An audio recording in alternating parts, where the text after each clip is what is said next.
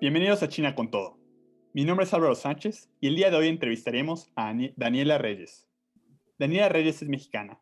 Estudió negocios internacionales en el Tecnológico de Monterrey y Daniela visitó China por primera vez en el 2008 para un curso de verano. En el 2010, al terminar sus estudios de preparatoria, fue a estudiar mandarín a la Shanghai International Studies University y en el 2014 estudió Chinese Business and Culture en la University of International Business and Economics en Beijing, donde simultáneamente realizó prácticas como asistente financiero en Grupo Bimbo Beijing. Al terminar sus estudios universitarios, trabajó en la Ciudad de México y en París en la Organización para la Cooperación del Desarrollo Económico. Desde el 2018 reside en Shanghai, en donde se desempeña como consultora de sustentabilidad. Daniela es una apasionada de running y del voluntariado, por lo cual es la fundadora de Plugging en Toluca, que es una organización que consta de salir a correr y recoger la basura que uno se encuentra en el camino. Bienvenida, Daniela. Agradezco mucho que hayas aceptado la entrevista para platicarnos de tu gran experiencia en China, en especial viviendo en una de las urbes más importantes del mundo, como lo es Shanghai. Hola Álvaro, ¿qué tal? Muchas gracias por la invitación. Estoy muy contenta de, estar contigo y con toda la audiencia que nos esté escuchando. Daniela, para empezar, la pregunta básica.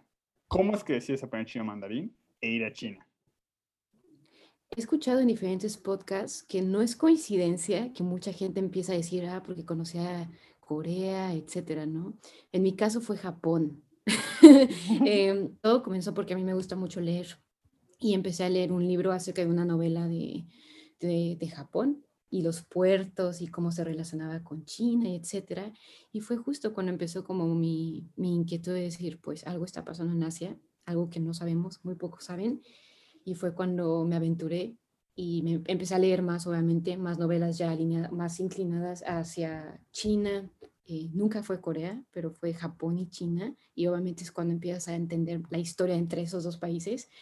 Y fue prácticamente por leer. Obviamente el leer hace que tu imaginación crezca y fue cuando empecé a interesarme en China. Y también es porque fue en ese momento cuando hubo un boom de que aprende chino y es mucho más accesible aprender chino que otro idioma. ¿Por qué? Porque así se suscitaron las, las circunstancias en México, ¿no?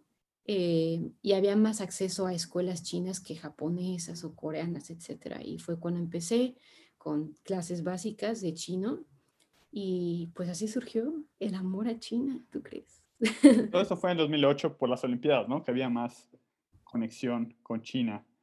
Exactamente. Y todo, obviamente, el boom de qué va a pasar, cómo, cómo hacer Olimpiadas en China, si China no hay nada, pero pues obviamente ya había demasiado, cosas que ni siquiera sabíamos. Y fue cuando, ya teniendo ese interés, fue cuando pues le dije a mi papá, oye papá, ¿qué crees que pues quiero ir a China? y mi papá así como de, say, what? Entonces me, me aventuré y mi papá me dijo, pues ok, busca alguna universidad o que te interese, hazlo por tu cuenta y nada más dime qué onda y pues te vas. Y yo así de, ok, y pues me fui y estuve allá un verano y fue la única manera en que puedes realmente conocer qué está pasando es en el país. ¿Y qué libro fue ese? ¿Recuerdas?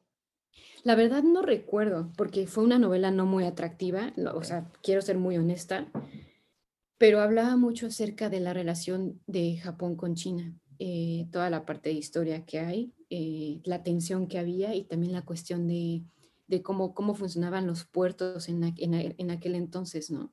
Y fue ahí cuando empezó el interés, cómo fue que China también se empezó a desarrollar en cuestión de comercio internacional no nada más con Japón, sino con el resto del mundo. Y me pareció fabuloso, fabuloso porque no nada más pasaban cuestiones comerciales, sino también toda la parte de eh, cultural, como fue que empezó mucha gente a, a entrar al país por oportunidades laborales, por oportunidades también de, pues, pues, pues sí, prácticamente también artísticas y mucha gente no sabe que mucha gente también reside en, en, China por cuestiones artísticas, culturales, históricas y no nada más por manufactura. O sea, eso es lo que a mí me pareció muy, muy interesante y obviamente empiezas a interesarte más en, ¿y qué tal que, que voy a China y me aventuro? Pero pues esa es la parte difícil, ¿no? Bueno, la parte difícil donde ya estás, o sea, finalmente se, se concretó. Tal vez hay una realidad alterna donde Daniela decide ser, aprender japonés y termina de otaku en Japón pero qué bueno que tomaste el camino de China y ahorita estás ahí. veo que tú decidiste optar por un año sabático al terminar la preparatoria. ¿Cómo fue toda esta experiencia llegar tan joven a Shanghai?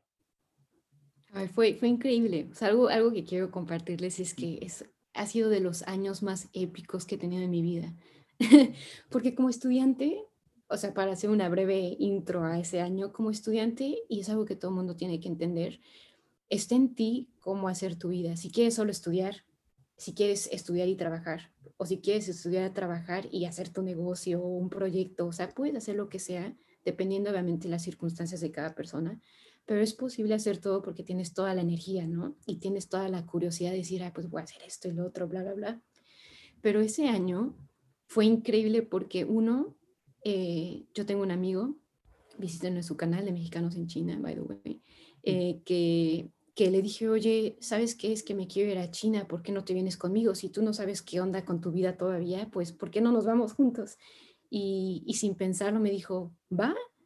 y y literalmente estuvimos en el mismo vuelo, nuestras familias llorando juntas, este, literal fue así y los dos estuvimos juntos y la verdad es que fue, fue un súper paro porque hace tu experiencia totalmente diferente.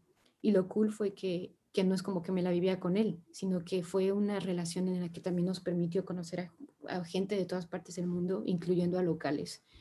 Pero me encantó porque, bueno, yo tengo la, la disciplina de que me gusta estudiar. Eh, me gusta estudiar, pero también me gusta balancearlo con, con mi ejercicio o con la parte artística o con simplemente socializar, ¿no? Y me encantó porque tenía el tiempo para hacer lo que yo quería, pero también para enfocarme en mis estudios, que es lo que, que era el objetivo, aprender chino, ¿no? Y, e increíble, o sea, yo creo que alguien, yo le si me, si, me, si me preguntaran a qué país me voy, si quiero irme un año sabático, es como China, sin duda, te la pasas fenomenal. No, qué bueno y qué formativo que pudiste tomar esa oportunidad. Más acabamos de descubrir que no solo fundaste Plugin, sino igual eres la fundadora de cierta manera de Mexicanos en China, ya que llevaste a Max. no, no, no, eso es eso es trabajo puro de Max, pero yo creo que en, en todo ese camino conoces a gente que te va inspirando. Y así como él y yo lo hemos platicado, yo creo que tanto él como yo nos inspiramos uno del otro y pues es parte de, es parte de, la, de las amistades que formas, ¿no? Con el paso de los años. Creo que es lo más padre que hayas tenido un amigo tan cercano que vivió esas experiencias y puedes compartirlas. O sea, como tú bien dices, que se van alimentando y quién sabe, tal vez veamos tu blog, tu YouTube luego de Daniela en China. Sí, ahí chequenlo, ahí chequenlo. Tú luego de ese año en China vuelves a estudiar la carrera a México y posteriormente trabajas en la Ciudad de México unos años y hasta logras trabajar en Francia. Porque veo, que igual hablas francés. Trabajaste en París durante un tiempo, que es una de las ciudades donde muchos sueñan con trabajar. O sea, creo que se, el cliché, ¿cómo se llama? Vivir ahí, está en la Torre Eiffel, o sea, y es de las mejores ciudades. E igual trabajaste en una de las mejores organizaciones del mundo, en mi opinión, la OSD. ¿Cómo es que decides optar por regresar de China en lugar de quedarte ahí? Uf, qué fuerte. sí, sí, eso mismo yo también me pregunto. Em, he, sido muy afortunada de, de trabajar en diferentes países, obviamente porque uno lo busca que si no, pues es muy personal también, ¿no? Pero yo creo que todo fue, yo creo que, yo creo que fue a raíz de, de mi primera experiencia en China. Tenía 17 años, 2008 en China, sola, no conoces a nadie. Pero es cuando empiezas a darte cuenta que esa formación de ser independiente, esa, esa formación de ser curiosa, es alguien que nadie te la quita. Y algo que a mí me ayudó mucho y por eso yo creo que decidí regresar a China después de tantos años, a pesar de que por muchos años estuve ir, o sea, en China eh, por cuestiones laborales o por cuestiones de veranos o trabajo, yo creo que fue porque China me ha permitido ser, o sea, suena muy romántico, pero me ha permitido ser yo misma, que si me gusta correr, aquí corro. Y obviamente también por la parte de la seguridad es que si a mí me encanta correr a las 12 de la noche, obviamente no es lo más prudente, eh, corro a las 12 de la noche si yo quiero ser así, quiero cantar en la calle como los chinos lo hacen todo el tiempo, lo hago. Si quiero andar en bici, lo hago y sé que no me pasa nada. Y si quiero hacer esto y quiero hacer lo otro y cualquier, una infinidad de cosas que yo quiero hacer, simplemente el hecho de ser yo misma, pues lo he sido. Eh, ¿Por qué? Porque afortunadamente también tengo papás que me han apoyado, tengo amigos que también, créeme que no ha sido fácil porque extraño mucho a mis amigos y me, y me apoyan, saben que no ha sido fácil porque generalmente la gente con la que te comunicas, pues te olvida, ¿no? o, o, estás en México y te dicen, ay, pensé que estabas en China, es como de, ay, dude, como, ¿no? Entonces, este, he tenido mucho apoyo de muchas personas a lo largo de, sueno como, como viejita, pero a lo largo de mi vida. Eh, Cuando escuches a los 50 vas a decir, qué joven. Voy a decir, Daniela, ¿en qué estabas pensando? pero no, afortunadamente he tenido gente en mi camino que me ha apoyado muchísimo, familia, amigos, mi mascota, lo que tú quieras, pero eh, he tenido esa fortuna y te digo, yo creo que el hecho de que yo me sienta tan yo estando aquí y que me haya permitido también tener esa esencia en todas partes del mundo es lo que me ha, que me ha llamado la atención de China. Obviamente también por el desarrollo que está pasando en todos los ámbitos, eh, económicamente, socialmente, en cuestión de medio ambiente, sustentabilidad, es lo que a mí me, me causa impacto, porque aquí es, una, es un país que en verdad cosas muy radicales pasan comparado con muchos países que quizás están pasando, pero a un paso mucho más lento, ¿no? Entonces también está esta parte de, que soy medio ansiosita y siempre quiero como, ¡guau! hacer esto y lo otro. Entonces, pues China creo que es un lugar muy adecuado para mí. pero sí, eh, ha sido toda una aventura, la verdad. Qué grato escuchar que hasta la mascota de la familia te ha apoyado en este camino. Impresionante, ¿no?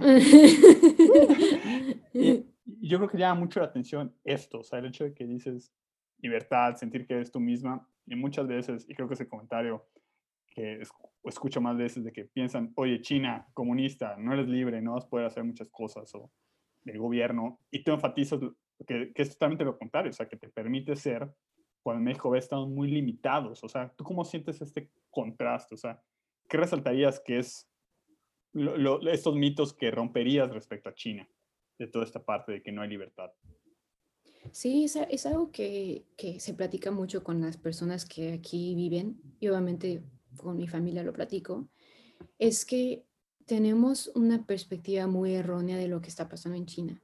O sea, aquí se piensa de que no hay libertad, de que te están viendo todo el tiempo, de que no puedes hacer nada, pero, o sea, mientras te portes bien, mientras estés aportando algo al país, que a mí se me hace muy, muy valioso esa parte de que no estoy solo recibiendo dinero y ¿qué hago? Pues nada, me rasco la panza. No, o sea, realmente aquí te, te, te hacen entender de que, ok, eres bienvenido, obviamente con sus pros y contras sabemos que por cuestiones de seguridad y porque nos importa la ciudadanía, tenemos que tener puesto el registro de donde tú vayas, porque es parte de, de tener un país seguro. ¿no? Digo, lo vemos con el contraste con México de que, de que pues no hay seguridad con todo respeto, ¿no? Entre más inseguridad obviamente tiene que haber más reglas, ¿no? Y eso es lo que China está haciendo.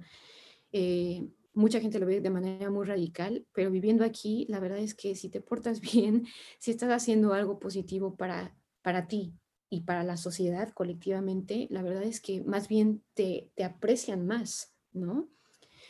Em, y yo, yo creo que es eso, yo creo que antes de juzgar siempre es bueno informarte y por eso a mí se me hace muy valioso tener este podcast y poder platicarlo.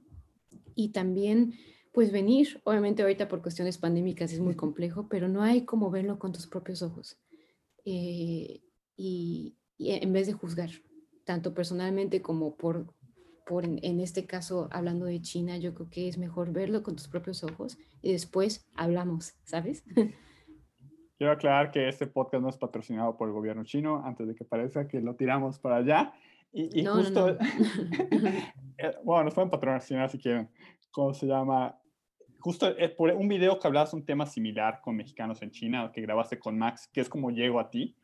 Creo que hablaban de muchos puntos muy interesantes respecto a esta parte de la libertad y la seguridad en China. Es algo que siempre en la pregunta, las cinco preguntas que hago al final de, oye, ¿qué te gustaría que vea de China en tu país, siempre dicen seguridad. O sea, todas las mujeres en general y muchos hombres lo han mencionado, porque creo que es muy importante que ahí no hay este problema. Como tú dices, salir a correr a las 12 de la noche, en México es una locura, o sea, jamás lo harías.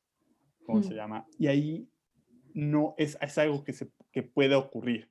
Y, creo que, y me gustaba mucho el comentario que hacías, que decías, oye, realmente no es libertad lo que tenemos si vivimos bajo un estado donde muchas de nuestras garantías individuales no las podemos ejercer porque no existe, o sea, no va a salir y no sé, con tu reloj más nuevo porque te pueden asaltar.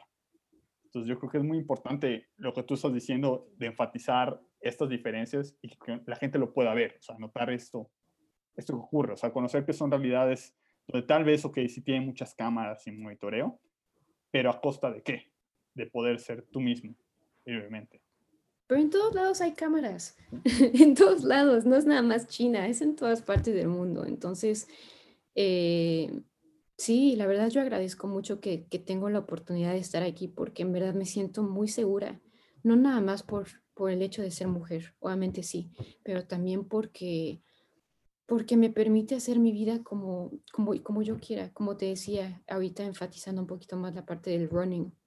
Me encanta correr y obviamente qué, qué mejor que correr eh, no en un gimnasio, ¿no? Bueno, corro en el gimnasio porque hace frío, cabe mencionar, ¿no? Pero fuera de eso, pues me, me encanta estar afuera y ver a gente y, y, conocer diferentes lugares y a cualquier hora. O sea, si te vas al lugar más, más aislado o a las calles más, más austeras en la ciudad, no pasa nada. Más bien se te quedan viendo como, oh, está corriendo, ¿qué es correr? ¿no? Eh, y si vas a las avenidas más más, este, ¿cómo se dice? Ah, más poblada, se puede decir así, también no pasa nada. Obviamente aquí tienes que tener siempre cuidado con el tráfico, pero sea el lugar más aislado o más poblado, no pasa nada. Y eso para mí es priceless, ¿sabes? No, o sea, es, es, lo que más valoro de, de, mi experiencia aquí en China. Es muy importante y los que puedan checar ese capítulo donde tú participas, ahí lo dejo en los links, porque creo que tu opinión, desde lo que escuché, y créeme, puedes irte hacia atrás a las entrevistas, siempre he mencionado ese video, porque creo que los comentarios que hacen tú y Max llaman mucho la atención. Y es ver igual este paradigma de lo, oye, ¿qué es libertad para el, para el chino y qué es libertad para el mexicano? Y cuando ponemos en tele de juicios, oye, no somos libres. no existe esa libertad. Exactamente. Ok, igual has trabajado, como bien lo mencionas, en Francia, en China y en México. Pero me gustaría preguntarte, ¿Cuáles son las principales diferencias que notas en la cultura laboral de China y de México? Sí, sí, perdón, es que me quedé pensando, pero eh, yo creo que uno, digo, no, no me voy a ir en detalle, pero nada más para que sea informativo. Uno, jerarquía. Aquí es mucho más remarcada la, jerarquía que en otros lugares en los que he trabajado. Eh, dos, yo creo que la apertura a hablar yo creo que como mexicanos siempre somos de los que hablamos y proponemos y es algo que a mí me encanta de la cultura mexicana, que somos también muy creativos y eso es algo que como mexicanos no sabemos, pero sabemos, ¿sabes? Somos muy creativos, proponemos, hablamos, tenemos un, un ambiente laboral a veces muy bonito, más relajado, más pues más abierto, más a reírte, etcétera, y es algo que, que aquí en China es un poquito más conservador, se podrá decir. Y tres, yo creo que, como lo comentábamos anteriormente, creo que el hecho de ser, tener la humildad de decir, sabes que la regué en mi trabajo, no pasa nada. Y aquí es algo que lo ven de manera cultural, eh, o sea, no lo, no lo tachan como malo, pero lo, lo, lo, ven como algo que no es necesario aceptar que, que cometiste un error, ¿no? Y yo creo que esos son los puntos más importantes que yo personalmente he percibido aquí en China. Pero te adaptas, te adaptas porque también es parte de conocer la cultura y no solo se trata de juzgar. O sea, porque juzgar, pues podemos juzgar en México, en China, en donde quiera que vayamos y nunca vamos a estar eh, convencidos de un sistema perfecto, ¿no? Pero yo creo que a mí me ha servido mucho para conocer más a fondo a la gente con la que trabajo especialmente. Em, y ha sido muy gratificante. Difícil, by the way, muy difícil porque no es fácil como salirte de tu, de tu ambiente laboral de, por ejemplo, yo me río mucho y mis amigos lo saben y todos lo saben. Eh, ya soy más seria, ¿no? Pero a veces. La risa antes de la pregunta. pero ya, soy de esas personas que se ríen mucho y que está trabajando y soy de la, la, la, la, o sea, obviamente es muy impertinente y hasta en México me decían, Daniela, cállate, pero, o sea, en un, en un, en un, de manera muy relajada y yo me callaba y listo, pero aquí lo ven como, oye, por favor, silencio porque todos estamos trabajando, entonces pues es algo que aunque no lo crean, para mí ha sido muy difícil el no reírme, el, el ser más seria. O sea, es bueno, obviamente, es ser más profesional, ¿no? Pero obviamente no es como que estoy en una reunión y ya, o sea, no, no, tampoco. Eh, pero pues es parte de no modificar mi personalidad, pero pues es parte de la cultura de, ok, a donde fueres, haz lo que vieres y también tienes que pensar de manera colectiva, porque no porque yo soy de México y yo soy así, voy a venir a, a, decirles, así es Daniela Reyes, no, no, o sea, realmente es como, ok, hay que pensar de manera colectiva y eso es algo que, que, carecemos todos, yo creo, eh, o tenemos, o realmente todos tenemos que trabajar, pero yo creo que eso ha sido uno de los principales cosas más difíciles para mí, el calmarme y ser un poquito más seria, o bueno, profesional, se podría decir. Yo creo que en lo que menciona del colectivismo en China es algo que llama mucha atención. Digo, no queda duda que por eso es que lograron brincar tan rápido lo de la pandemia, porque se organizaron. Pero quisiera preguntarte, ¿qué parte de la cultura laboral china tomarías y meterías a México? Uy. Ay, qué difícil. Tal vez no apoyo esa parte de la seriedad. Yo, yo no soy de los que no puede ser tan serio, pero tú, tú, y no creo que esté, francamente no apoyo que no te dejen reírte, pero ¿qué tomarías, o sea, qué tomarías para meterlo a México? Yo creo que disciplina. Disciplina al 100%. Y sin irme tan a detalle, yo creo que la disciplina en todos los ámbitos es fundamental para lograr cualquier tipo de cambio para cualquier tipo de, pues sí, cualquier tipo de iniciativa que quieras hacer. No hay como ser disciplinado, en ese caso, siempre todo lo asocio con correr, pero pues ya, ya saben que me gusta correr, ¿no? pero si quieres lograr un objetivo, tienes que ser disciplinado y constante. Si quieres lograr un proyecto, tienes que ser, ser disciplinado. Si, por ejemplo, aquí el domingo trabajamos, ¿no? Pero pues es parte de, o sea, te dicen, bueno, tenemos vacaciones, pero pues tenemos que tenemos que tener un poquito más tiempo para acabar ciertas actividades, pues sí, es disciplina, que, que sí, no es fácil trabajar los domingos, no, no, no estoy diciendo que estoy feliz por eso, pero es parte de decir, bueno, si queremos sacar adelante la compañía, si queremos sacar adelante el país, pues es disciplina y colectividad. Y es algo que yo sí implementaría mucho en, o sea, no que no lo haya tenido en México o en Francia, pero yo creo que aquí es muy distintivo la disciplina que, que hemos tenido, por ejemplo, como tú decías, en la pandemia. Aquí la gente por su disciplina y por su colectividad salimos adelante mucho más rápido que muchos países en el mundo. Y pues es la clave. Bueno, personalmente yo lo veo de esa manera. ¿Y qué de México te llevarías a China, de la cultura laboral? Ay, la risa, no, es cierto. Yo creo que, yo creo que eh, la, o sea, ¿cómo decir? Como la vibra, como, como el ser un poquito más abiertos a involucrarte un poquito más personalmente. O sea, no digo que tienes que, si son tus compañeros de, trabajo, ya todos somos íntimos, ¿no? Así de, ay, best friends forever. O sea, no, no estoy diciendo eso, pero yo creo que un poquito más de, eh, eh, ¿cómo se dice? Sí, de, calor mexicano, no calor en el sentido o sea, sí, ¿no? O sea, me, refiero más a, esa vibra mexicana que nos caracteriza mucho, el ser un poquito más sociales, a ser más abiertos a preguntarte, oye, ¿qué hiciste de comer hoy? Eh, un poquito más alineado sea, una amistad. Es algo que a mí me ha costado muchísimo trabajo porque llegas a un nuevo trabajo y ya quieres ir a comer con tus amiguitos y tus compañeros, pero aquí es como de, no, no, no te conozco, tú comes por tu cuenta. Entonces es algo así, es algo así que yo he visto que me ha costado mucho trabajo porque soy de las que habla con hasta el perico, con el árbol, con mi computadora, o sea, son muy de esas, ¿no? Entonces a mí me ha costado mucho trabajo eso, pero te adaptas y entiendes el por qué, entiendes de que aquí el bond no es como el mexicano de que empiezas a hablar y ya te está abrazando, ¿no? Lo cual a mí me parece fenomenal, pero aquí es mucho más como, oye, te conozco una, dos, tres veces, cuatro, y después ya podemos hablar de salir por un café o salir a comer, lo cual se me hace muy honesto, y me agrada, me agrada una vez que estás aquí lo ves de otra, con otros, con otros ojos, ¿no? Pero sí, desde cuando llegué Álvaro, era de que hablaba hasta con el policía y, o sea, con todos y todos me decían, ¿qué le pasa? ¿De dónde viene? Y habla hasta con los pericos que ni existen, o sea, así, así era.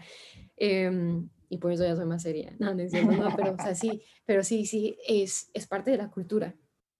No, qué bueno. ojalá logres mezclarlo más. Me entiendo que es, que es una parte más difícil, más el ambiente en el que tú te mueves y como tú dices, está marcada una parte profesional, pero es meter lentamente esa parte de que, oye, vamos a reírnos hoy, a revelarnos. Y definitivamente... Hoy es día de reírnos. Ajá, Es como los caracteres.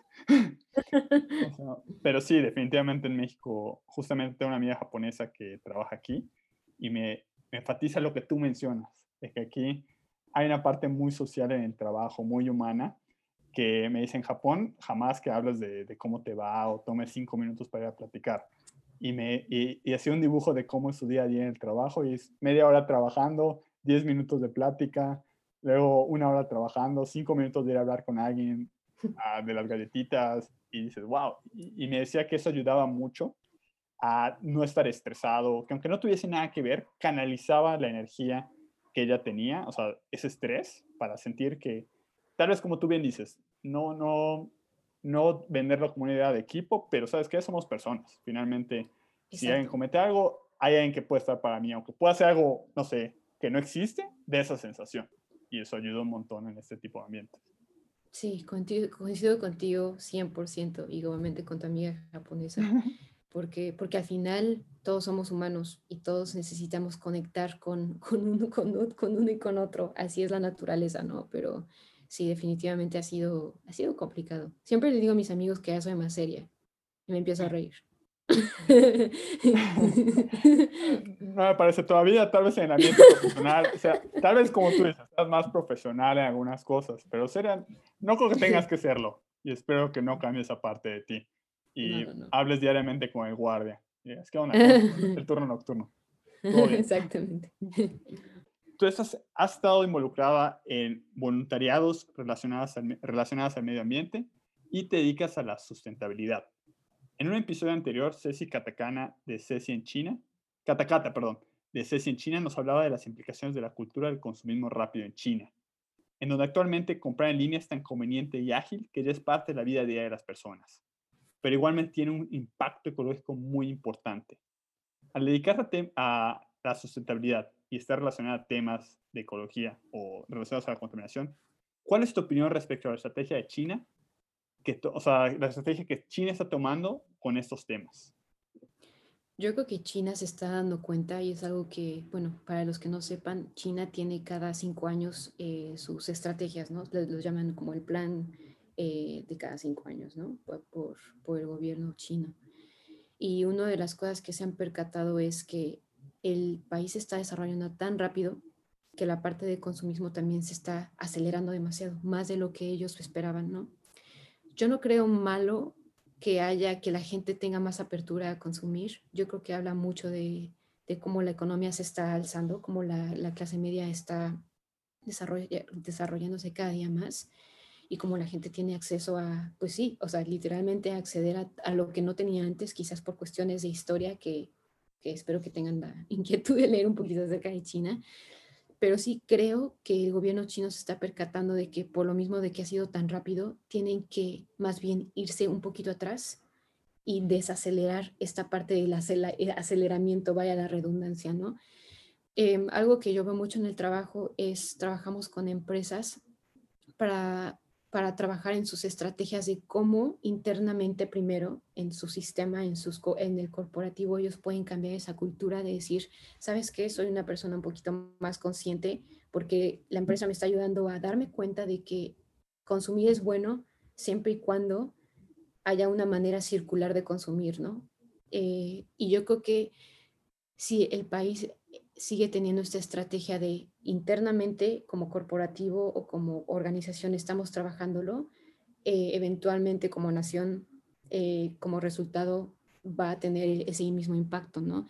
Y eso es lo que está pasando. Eh, algo que a mí me pareció impresionante es cómo la estrategia de reciclaje en un año lo pudieron conseguir, cuando muchos países quizás en tantos años no lo han logrado todavía. Obviamente no digo que es perfecto porque todavía siguen trabajando en ello, pero, por ejemplo, aquí la separación, el hecho de educar a la gente, porque en verdad ha sido impresionante cómo te meten por, por los codos en todos lados a, los que vayas, el reciclar, que es orgánico, que es inorgánico, dibujitos, eh, videos, en todos lados te lo meten y están todos, o sea, como si fuera un, eh, un, ¿cómo se llama? Un banner gigante en la ciudad, ahí te lo ponen, que es reciclar. O sea, es algo que a mí me parece impresionante cómo realmente el gobierno ha, ha invertido en educar a la gente y no hay como tener como primera instancia, educa a la gente para que sepa qué hacer, o sea, de la teoría a la práctica, ¿no? Y en cuestión de, o sea, que todo va de la mano del consumismo en, en China, sí, la gente está entendiendo de que, ok, voy a comprar por Taobao en este caso, que es una plataforma muy popular aquí en China, pero ¿qué voy a hacer con el residuo? ¿A dónde tengo que llevar mi caja para que esa caja tenga una segunda vida? ¿A dónde tengo que cómo, es que la paquetería o la empresa está eh, componiendo todo mi paquete para que todo ese material no solo se vaya a la basura, sino que yo pueda separar todo eso y todo tenga, como decía anteriormente, una segunda vida. Yo creo que China trabaja, está trabajando mucho en eso, sin embargo, va a tomar muchos años, porque los cambios no son de un año para otro. Y como te comentaba anteriormente, si China sigue siendo, teniendo esta continuidad, yo creo que hay que hay que prepararnos para lo que viene, porque a mí me parece súper interesante lo que va a pasar con China.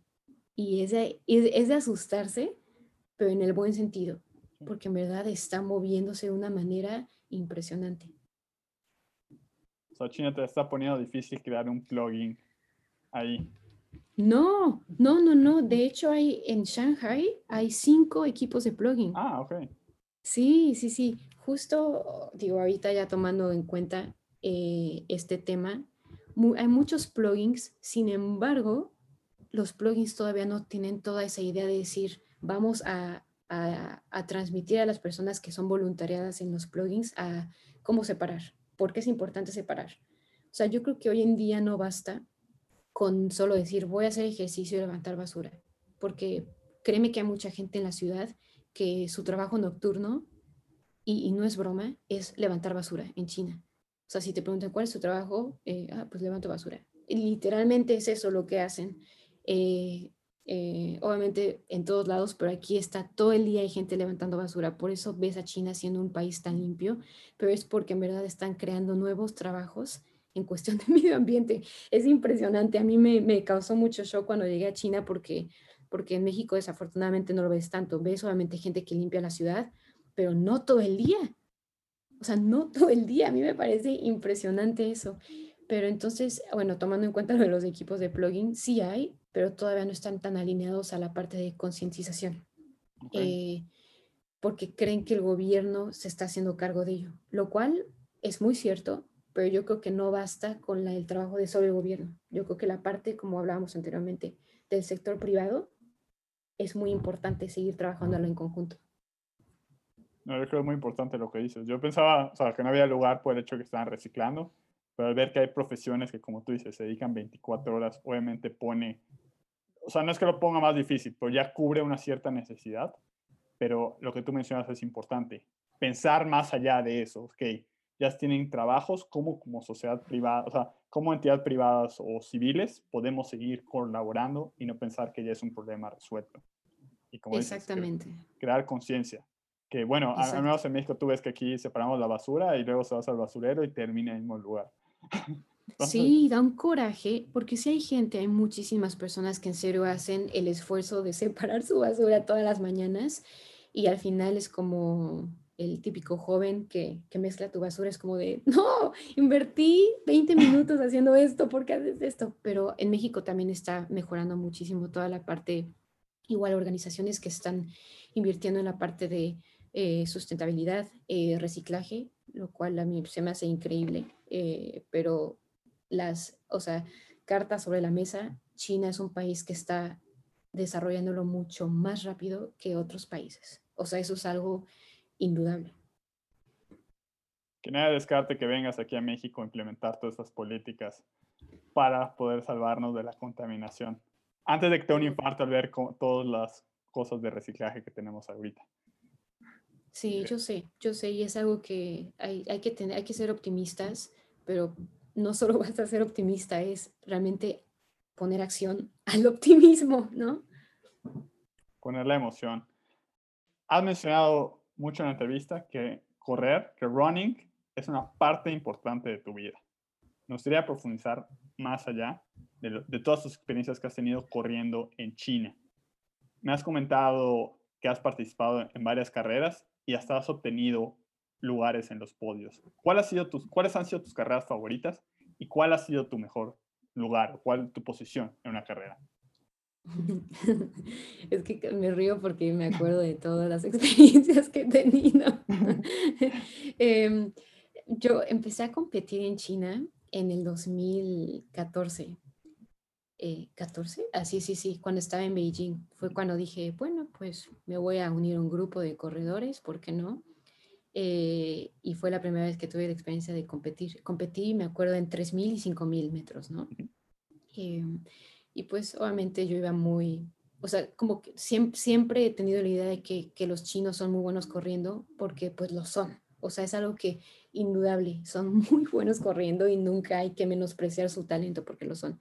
Entonces yo fui como muy consciente de decir, pues bueno, pues es la experiencia de participar aunque no gane. Pero en una de esas, obviamente ya cuando estás corriendo y muchos corredores lo saben, pues das lo mejor de ti y te entregas al 100% a la carrera. Y me acuerdo que invité a una amiga, eh, Nancy, por cierto, ahorita seguro lo va a escuchar, eh, que, me, que pues fue a apoyarme y me acuerdo que mucha gente no se esperaba que la, que la extranjera iba a ganar, ¿no? Entonces el público empezó a decir en chino, eh, Why Warren es extranjera, ¿no? Entonces todos empezaron, Why Warren, Why Warren, y yo así de, no, ya sabes, entonces estuvo súper chistoso y gané, gané, me acuerdo que yo no lo podía creer y decía, yo gané, y es una competencia que, que competías con todas las universidades de Beijing, porque era Beijing, eh, ciudad de Beijing, ¿no? Eh, y pues yo así de, gané, pues no soy tan mala. Y después, eh, y esto es algo muy, muy interesante que me, me, encantaría compartir, al siguiente día era la carrera de 5.000 metros, que igual, pues obviamente vas muy preparado, muy consciente, muy, muy emocionado. Pero ese día en Beijing la contaminación era y sigue siendo muy alta, pero ese día en verdad ve, veías borrosa la ciudad, o sea, no veías, pues bueno, tú, tú sabes mejor que nadie cómo es la contaminación en ciertos días en China y pues ese día empecé a correr y sentía que me estaba ahogando, al punto en el que, que, que, me acuerdo que le, le enseñé al, a la persona que estaba cronometrando toda la carrera, le dije, no puedo, me salgo de la carrera, porque sentía que me estaba ahogando y no pude correr esa carrera. Gané la primera, bueno, pero la segunda no pude porque sentía que me estaba ahogando. Eh, y pasó, eh, tuve una lesión ese año, lo cual estuvo pues bien porque descansé, etcétera, pero bueno, tuve esa experiencia y ya este año, desde, bueno, 2018 cuando comencé, eh, comencé un poco lento porque tuve una otra lesión antes de venir a China, pero me fue muy bien porque he quedado afortunadamente en los primeros 10 lugares en todas las carreras que he estado. Fui a Hong Kong en febrero del 2019 a un medio maratón y lo gané. Eh, Sí, me encantó, fue de hacerme, o sea, me acuerdo que llegué y pues gané y de repente pues yo, como cualquier persona, pues se va mi medalla, jajaja. Ja, ja. Y de repente ya me iba hacia el metro, bueno, no me acuerdo si era metro o el bus y me dijeron, espérate, es que tú ganaste y me estaban siguiendo y yo, ¿yo gané? ¿Cuándo? ¿Cómo? Porque en China pasa algo muy curioso. En muchas de las carreras, no en todas, aunque ganes y seas el primer lugar o el segundo o el top ten, nadie te dice nada o sea, te dicen después de unos cuantos días si ganaste o no. Entonces, pues tú te vas muy tranquilo a tu casa y pues ya esperas a ver los resultados. A mí me pasó eso. eh, entonces ha sido muy curioso porque he tenido la oportunidad de ganar y, y, también de quedar en los primeros 10 lugares. Y obviamente el objetivo de este año es quedar o ganar o quedar en los primeros 5 lugares porque pues es el, el, objetivo es siempre mejorar, ¿no? Uh -huh. eh, y sí, ha sido, ha sido bien curioso, porque son muy buenos corriendo los chinos, muy, muy buenos. En un inicio yo pensaba, ay, les voy a ganar. La mexicana va a venir de Toluca. ¿no? Aquí de Toluca, 2500 metros sobre nivel del mar viene a conquistar. No, cállate, o sea, yo me dije a mí misma, no, son muy buenos los chinos corriendo. Y la, la, la cuestión está en que son tan disciplinados que esa es la clave para que sean tan buenos, porque diario entrenan, diario, diario. Yo estoy impresionado que tú me dijiste que corres seis días a la semana. Sí, trato de hacerlo cuando no tengo tanto trabajo, pero es que se, se, hace parte de tu vida, se hace parte de, de tu terapia, se hace parte de, de, tu motivación y también obviamente para mantenerte eh, pues bien, o sea, físicamente, pero también internamente y emocionalmente. No tienen idea cómo a mí me ha ayudado tanto como terapia. Creo que es muy padre ver la dedicación que has puesto en todo esto, porque no es un camino fácil. O sea, yo igual corro y créeme, correr cuatro veces a la semana, sí es gratificante y sí es reconfortante por todo lo que genera mi cuerpo, pero a veces cansado de días que digo, no, no lo voy a hacer. Y ver que tú lo haces seis días a la semana me parece fenomenal, pero veo el resultado que estás teniendo. O sea, no por nada ganaste el medio maratón en Hong Kong y espero que ganes más y se vaya un post frecuente, así que cada vez que vean Instagram diga, otra carrera que gano, otra carrera que gano.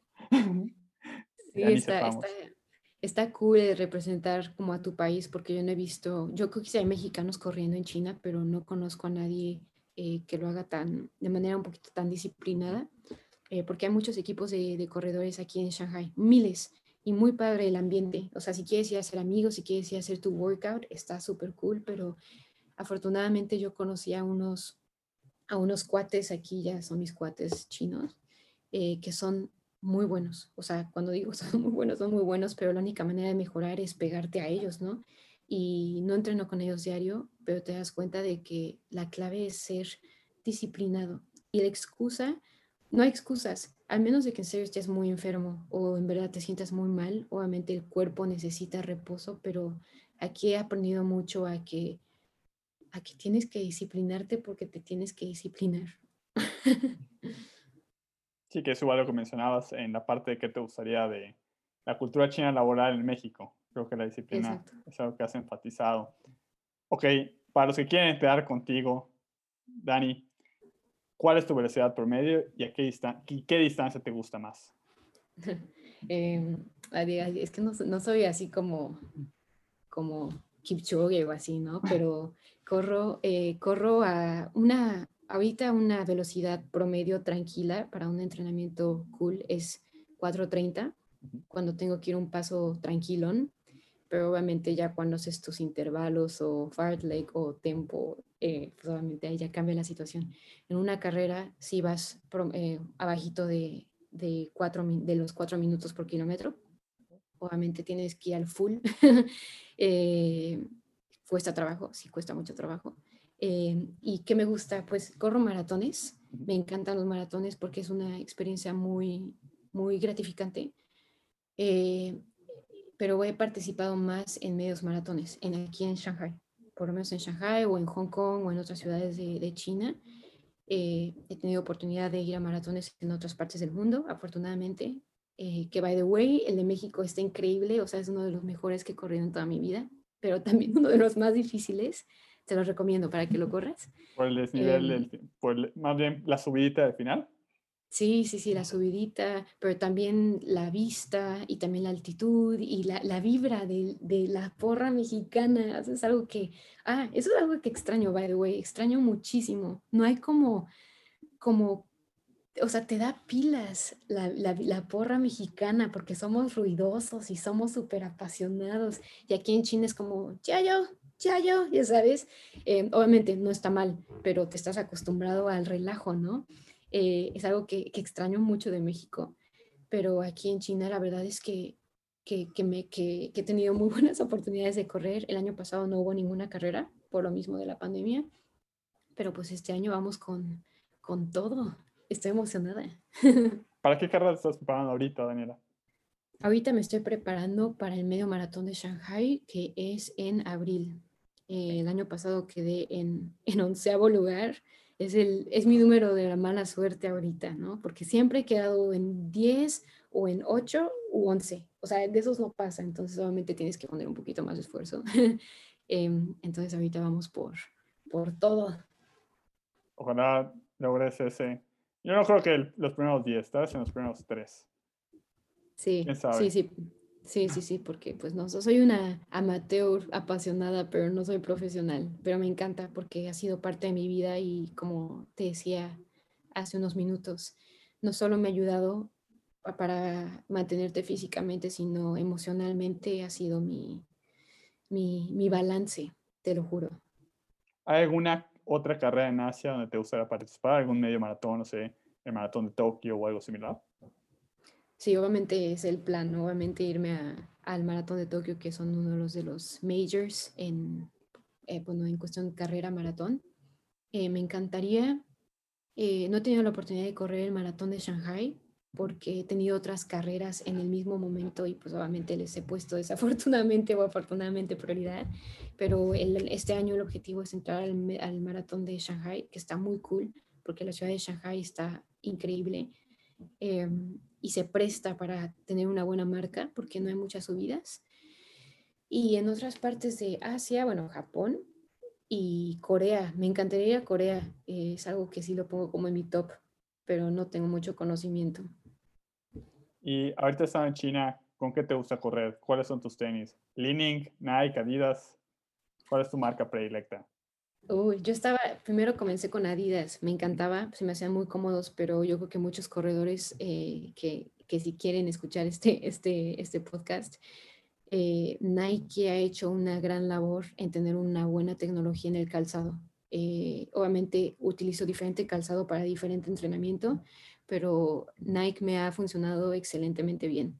Em, y mucho más porque sufrimos con las lesiones. Seguro tú sabes acerca de eso, ¿no? O sea, lesiones, etcétera, pero no hay como estirar bien y ser disciplinado otra vez, pero tener un buen calzado y Nike la verdad es que lo ha hecho muy bien y están tan bonitos. No sé si tú coincides conmigo, pero están muy lindos. Yo coincido contigo. Igual desde niño los he utilizado y siento en mi mente tal vez que son mi patrocinador no oficial. Yo se, yo se los pago, pero ellos me patrocinan. Nike, escúchenos, by the way. y ¿Cuál es tu, tu comida ideal post carrera? ¿Unos jiaotzus, unos baozi, algo más occidental? No, yo, yo no, no, no estoy en ese nivel todavía oriental de que mi baozi para ganar. No, no, no, aún no estoy ahí. Eh, antes de correr, que me gusta, si es un entrenamiento, eh, por ejemplo, mi distancia, que la hago el fin de semana, generalmente aquí como una cracker, como una tostadita de arroz eh, inflado, y le pongo mantequilla, mantequilla de maní. Me encanta, me encanta. Aunque aquí es muy cara la mantequilla de maní, por cierto. Para los que no sepan, aquí es un lujo. y sí, suena muy chistoso, pero lo es. Me encanta comerme una cracker con mi, con mi mantequilla de maní. Eh, y si tengo una carrera un poquito más larga y cuando tenga más tiempo para digerir mi alimento, eh, como avena eh, con medio plátano. Y le pongo un poquito de cacao y un poquito de proteína de chocolate. que entre más chocolate mejor, no, no, tampoco atascándome, ¿no? Pero eso generalmente hago eh, y me encanta, me encanta, me encanta, me encanta comer antes de correr, pero también tienes que, que balancearlo porque si estás muy pesado antes de una carrera, pues olvídalo, no hay podio. No, por eso, ya, ya que ganaste, ¿qué comida buscas? ¿A dónde te vas terminando la carrera? Ah. esperas toda esa energía? O sea, suena como muy mainstream los hot cakes, ¿no? Eh, pero la verdad es que yo siempre me voy por la pizza. Aquí entre nos, uf, una buena pizza priceless, ¿no? Una buena recuperación de carbohidratos. Exacto. Y muy buena, por cierto. Ok, Daniela, ¿cómo crees que China te ha cambiado como persona? Uf, em, no, me ha hecho ser más, obviamente más independiente, porque he estado aquí ya unos cuantos años y obviamente te las tienes que ver por ti mismo, o sea, eh, o, sea, independientemente de ser responsable y lavar tu ropa y comer, cocinar para ti, yo creo que lo que me, has, me ha cambiado a mí es, como te decía anteriormente, ha creado mi propia personalidad. O sea, yo creo que muchas personas por cuestiones culturales o por cuestiones sociales, etcétera, etcétera, tiene que seguir cierto camino por, por cualquier presión social, que te tienes que casar o tienes que seguir cierta carrera por X o Y cosa. Quizás no en todas partes del mundo, pero mucha gente desafortunadamente tiene, pues, tiene esa situación. pero a mí lo que me ha ayudado es que a mí me ha cambiado en el sentido de que me ha hecho más, más segura de mí misma, mucho más segura en, en todas las decisiones que tomo desde pues si como esto, como esto, si yo hago esto, si hago esto, si la gente, si, si me corto el cabello, no pasa nada, si en flaco, engordo, si crezco, si no crezco, así soy yo y la gente me va a aceptar como soy sin importar nada. La gente no me ve menos porque porque tengo más o porque tengo menos o porque soy esto, soy la otra. O sea, yo creo que a mí China me ha dado mucha seguridad en mí misma lo cual, o sea, no estoy diciendo que sea súper segura, porque todos como humanos tenemos nuestras inseguridades y nuestros issues en los que tenemos que trabajar, pero a mí China me ha dado esa oportunidad de sentirme yo misma. Y suena muy romántico, de nuevo lo que estoy diciendo, y mucha gente es como, seguro está como, ¡ah! No, pero... pero sí, los patrocina el gobierno. pero a, a, mí me ha ayudado mucho, eh, porque mucha gente también pues obviamente no, no, no me conocen, pero también he tenido mis momentos en los que he caído y he tocado fondo y no sabes lo que quieres en la vida, como cualquier persona, empiezas a dudar, pero China siempre ha sido un camino que me han dicho, ven, hagas lo que hagas, seas lo que seas, aquí te abrimos las puertas, porque si tienes ganas de hacer algo, pues aquí, vente. y mucho más también porque me encanta la parte de estudiar el idioma eh, me encanta toda la parte del desarrollo sustentable que está pasando en el país. Entonces, pues qué mejor que, que sentirme en un lugar en el que pueda ser yo misma. O sea, eso es algo que a mí me ha encantado de mi experiencia en China y por eso he regresado tantas veces. O sea, yo creo que esta es mi, la como sexta o séptima vez que ven que regreso a China. Y hablando de esas idas y venidas con China, ¿cómo te ves dentro de 10 años respecto a tu relación con China? ¿Te ves viviendo ahí? No sabría decirte si vivir o no, porque eso es algo que nadie sabe. ¿Qué tal que, no, me, no me quiero ir tan dramática de que qué tal que me muero, ¿no? Bueno, pero todo puede pasar o no, pero yo creo que, eh, no sé si me veo aquí o no, pero definitivamente creo que es importante la cooperación entre los dos países, eh, así como con cualquier otro país es muy importante. Eh, yo creo que China y México están iniciando una cooperación muy interesante no solo en cuestión cultural o en cuestión de turismo, sino económicamente, comercialmente. Eh, en cuestión de sustentabilidad, yo creo que sin duda hay mucho que hacer como cooperación eh, bilateral. Em, entonces yo creo que sí, sí me veo trabajando todavía con China. ¿Por qué? Porque es algo personal, porque me encanta. Eh, y dos, porque siento que, que, que, hay recursos y hay herramientas para tener una cooperación muy estrecha, ¿sabes? Eh, herramientas financieras, herramientas económicas, herramientas sociales. Yo creo que, como lo decías anteriormente en uno de tus podcasts, no nos damos cuenta que somos muy similares en muchas cosas, la sociedad china con la mexicana. Ahorita mucha gente seguro va a estar como de, ¿what? Pero en serio, somos muy parecidos en, muchos en muchos ámbitos y es algo que yo siempre invito a las personas a que descubran, porque no hay como verlo con tus propios ojos yo les puedo decir esto y recitarles un poema y China y México juntos, pero no hay como verlo con tus propios ojos, que somos muy parecidos y por lo mismo hay muchas oportunidades de crecimiento. Excelente. Y luego de vivir tan grandes experiencias en China, ¿qué recomendarías a todos aquellos que se quieren aventurar a lanzarse como tú? Siempre me río, ¿verdad? Este, Profesional, por favor, Daniela. Eh, es una entrevista. Em, yo creo que tienes que ser curioso. Tienes que ser curioso, uno. Dos, tienes que salirte de tu zona de confort.